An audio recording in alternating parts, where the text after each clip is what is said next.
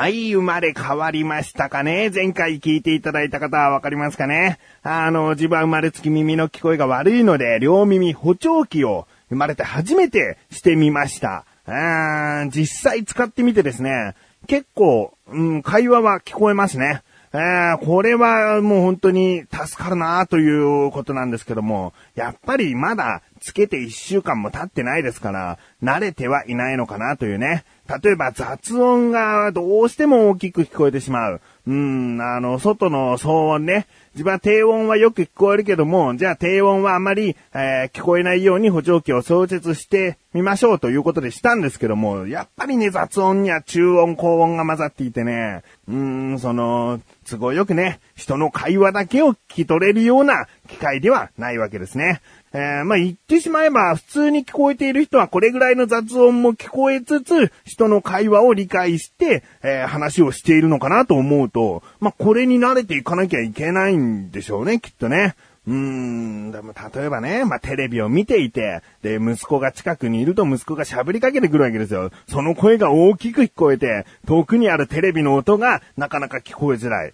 あーこれ普通に耳の聞こえがいい人っていうのはどういう風に聞こえてるのかなやっぱり耳元で喋られてたらテレビの音聞こえないよっていうことですかね。普通にそれを感じてるだけなんですかね。あーなんかね、本当に普通の人はどういう風に聞こえてるんだろうっていう疑問がね、両耳補聴器をすることによってさらにこう興味が湧いてきちゃいましたね。あーまあどうすることもできないんだけども、あ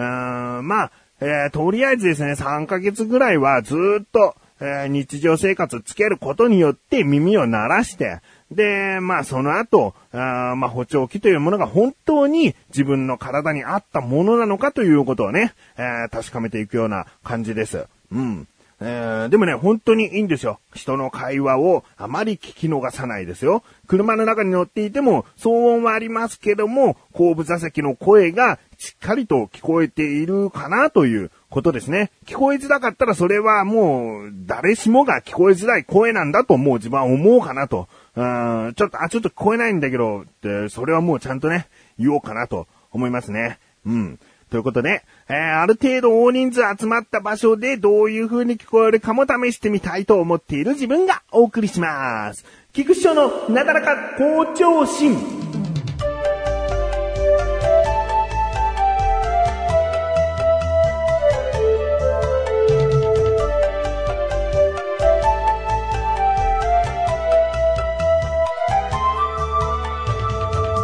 あの話はね、すごい変わるんだけど、ヌメロンって知ってますかね？あー、なんかこう、特撮の怪獣みたいな名前だったりもしますね。ヌメロン。あの、テレビ番組なんですよ。自分はね、結構遅く知ったんですね。去年の9月頃から、えー、レギュラー放送ではないんですけれども、ちょっとしたスペシャル番組みたいな感じでやっていた、えー、ヌメロンなんですけども、この度、今年の10月からなのかな？レギュラーになりまして、えレギュラー放送、フジテレビで夜の11時からこちらではやっております。ヌメロンという番組なんですね。で、もう名前からして自分はどんな番組かを知らなかったんだけど、あまりにもこう、なんかヘンテコリンな名前だなと思って見てみたら、まああの1対1で行うゲーム番組でしたね。えーあの芸能人さんが1対1でヌメロンというゲームで戦うというものだったんですよ。でね、これ、あ、まあ、いいや、1回目ちょっと、なんとなくだけども、ヌメロン見てみようと思って見てみたら、あれね、最初見た人は絶対そう思うと思うんだけど、まあ、ついていけないんですね。えー、簡単にルールを言いますよ。もうすごく簡単に言いますと、0から9の数字、好きな数字を自分が3枚選んで、で、その数字を並べ替えて置いておくと。で、相手も0から9の好きな数字を3つだけ選んで、えーまあ3桁にするんですね。で、その数字を自分だけしか見えない状態にして、相手の3つの数字が何か、順番ももちろんちゃんと当てるというゲームなんです。で、これをですね、いろいろとこうやり取りしていって、最終的にどちらが早く相手のナンバーを見抜けるかというゲームで、必要なのはですね、もちろん、そう、数学的な学力も必要なんですけども、運と、あと心理戦だったりもしますね。えー、相手はどういう数字を選ぶのかというところと、いきなりこう、もう3つの数字を言った時に、合ってしまう可能性もあるので、まあ、運も必要なんですね。うん、まあそういったゲームをやっていて、何がこう見ていてついていけないかというと、結構ね、テンポを自分にとって早めに感じちゃって、で、こうこうこうだから、あなたは真ん中に3を入れてるはずだっていうようなことをやっていくんですね。だけど、そう、あ、そうなの？そうなの？っていう感じで試合に決着がつくと。もうね、取り残された感プラス、すごく興味が湧いてきちゃって、この番組をちゃんと、その自分も一緒の状況になって楽しみたいと。一緒の状況っていうのは、その、お二人のこの対決している、どちらかの気持ちになって相手の数字を見抜きたいと。えー、一緒に、あ、そうだね、確かに真ん中はもう3しかありえないね、とかね。えー、あとは9と1がどっちかだね、みたいなこととかを一緒にこう考えていけるぐらいの、こう、スピードで楽しみたいなと思って。で、そう思うとね、ハマっちゃってですね。で、何気なくこう、スマートフォンでアプリを検索していたらあって、しかもちゃんとフジテレビが提供している番組オリジナルのそのアプリケーションがあったんですね。だからもうすぐにこうダウンロードしてやってみたら面白くてですね、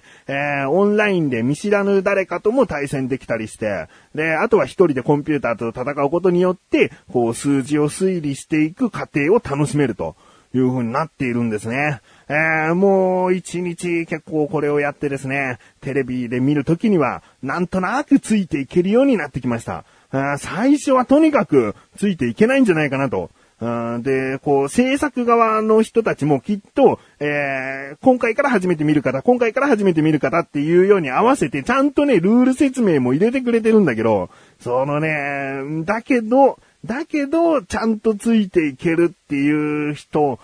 うーん、少ないんじゃないかな。比較的少ないんじゃないかなと思うんですよね。えー、で、まあ単純にこうやりとりしていくわけじゃなくて、こうね、自分が好きなスキルを3つまで持てるっていうね、それまた複雑になるシステムがありまして、で、全部で6個種類があるんですね。そのスキルっていう相手に対して何かをしたり、自分を守るための手段だったり、いろいろとこう、それを駆使することによって相手を追い詰めたり、自分を守ったりすることができるんですが、もうね、説明が大変だろうからだと思うんだけど、そのスキルが発動しない限り、テレビ側もちゃんと説明はしませんからね。えー、それほど説明にあんまり時間取られると30分番組だからすぐに終わっちゃうっていうような感じでね。だから見てると結構あっという間に終わりますね。えー、まあそんなヌメロンというのにね、最初はこうちょっと小馬鹿にというかわかんないな。あこんなのわかん、よくわかんないよって思っていたつもりがどんどんどんどんハマっちゃって、見事にこうヌメロンの魅力にやられちゃったんじゃないかなと。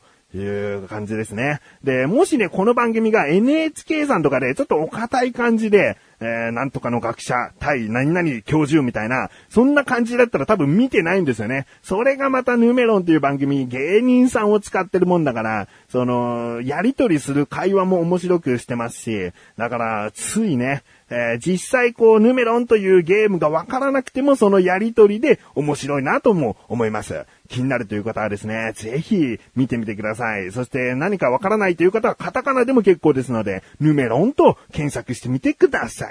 いらっしゃいませ。カフェ、ハートラテマキアートへようこそ。同人サークルシュトラーゼの活動記録、漫画やアニメ、BL、ペットの話など、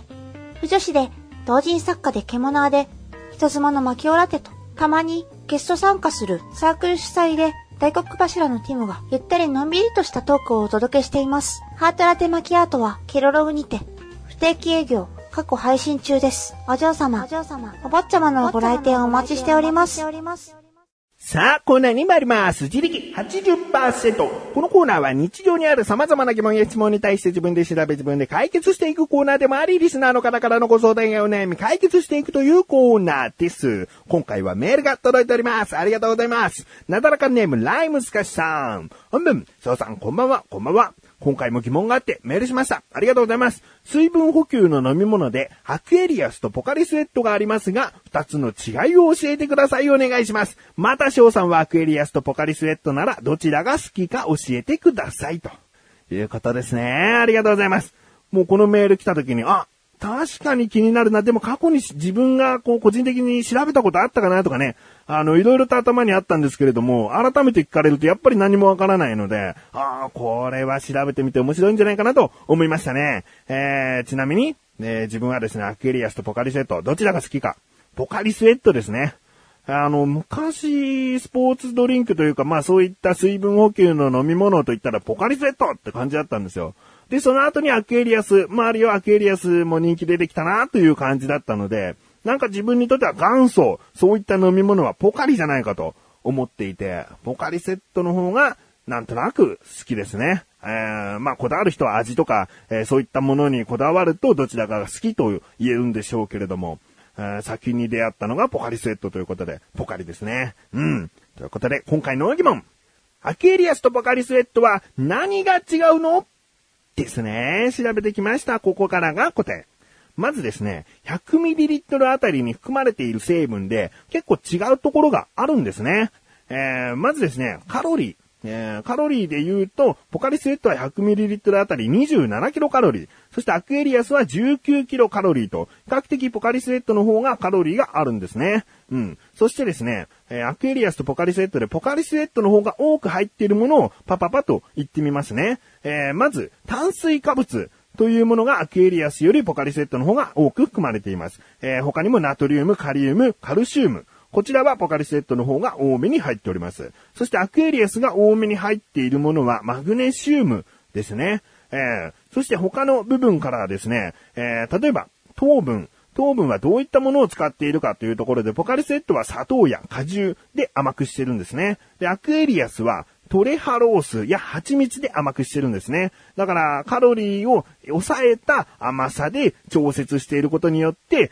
結果カロリーが抑えられているのがアクエリアスということなんじゃないかなと思います。うん。そしてどちらにもですね、酸味というものが多少こう飲んでいるとあるかなと思うんですね。うん。で、ポカリスエットの酸味というのは酸味料が入っていて、アクエリアスの方はクエン酸が入ってるんですね。よくこう、梅干しだとか酸っぱいものに含まれていて、疲れた体には効くよみたいななイメージがあります。そのクエン酸がアクエリアスの中には入っております。うん。そういったところからですね、いろいろとこう見ていきますと、その、ポカリスエットというものはですね、炭水化物が多く含まれていたり、ナトリウム、えー、またはこう食塩が入っていることによって、飲む点滴というコンセプトで作られているんですね。で、アクエリアスはクエン酸が入っていたり、カロリーを控えめにしていたり、ということで、スポーツ飲料というコンセプトで作られているんです。なので、もともと、こう、青いパッケージで中身が白色のものだから似たものじゃないかということなんですが、もともとのコンセプトが違ったと。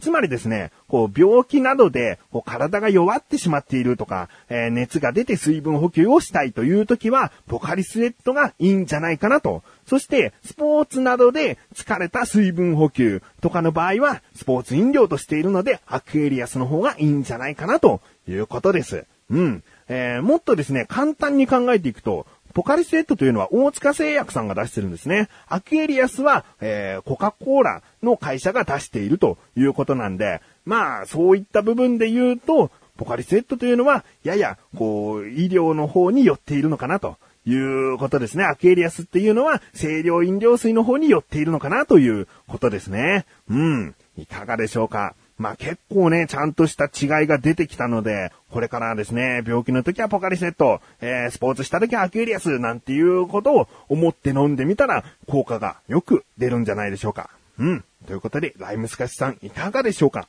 こういった感じで日常にある様々な疑問や質問の方をお待ちしております。投稿法よりなだらか向上心を選択して、どしどしとご投稿ください。以上、自力80%でした。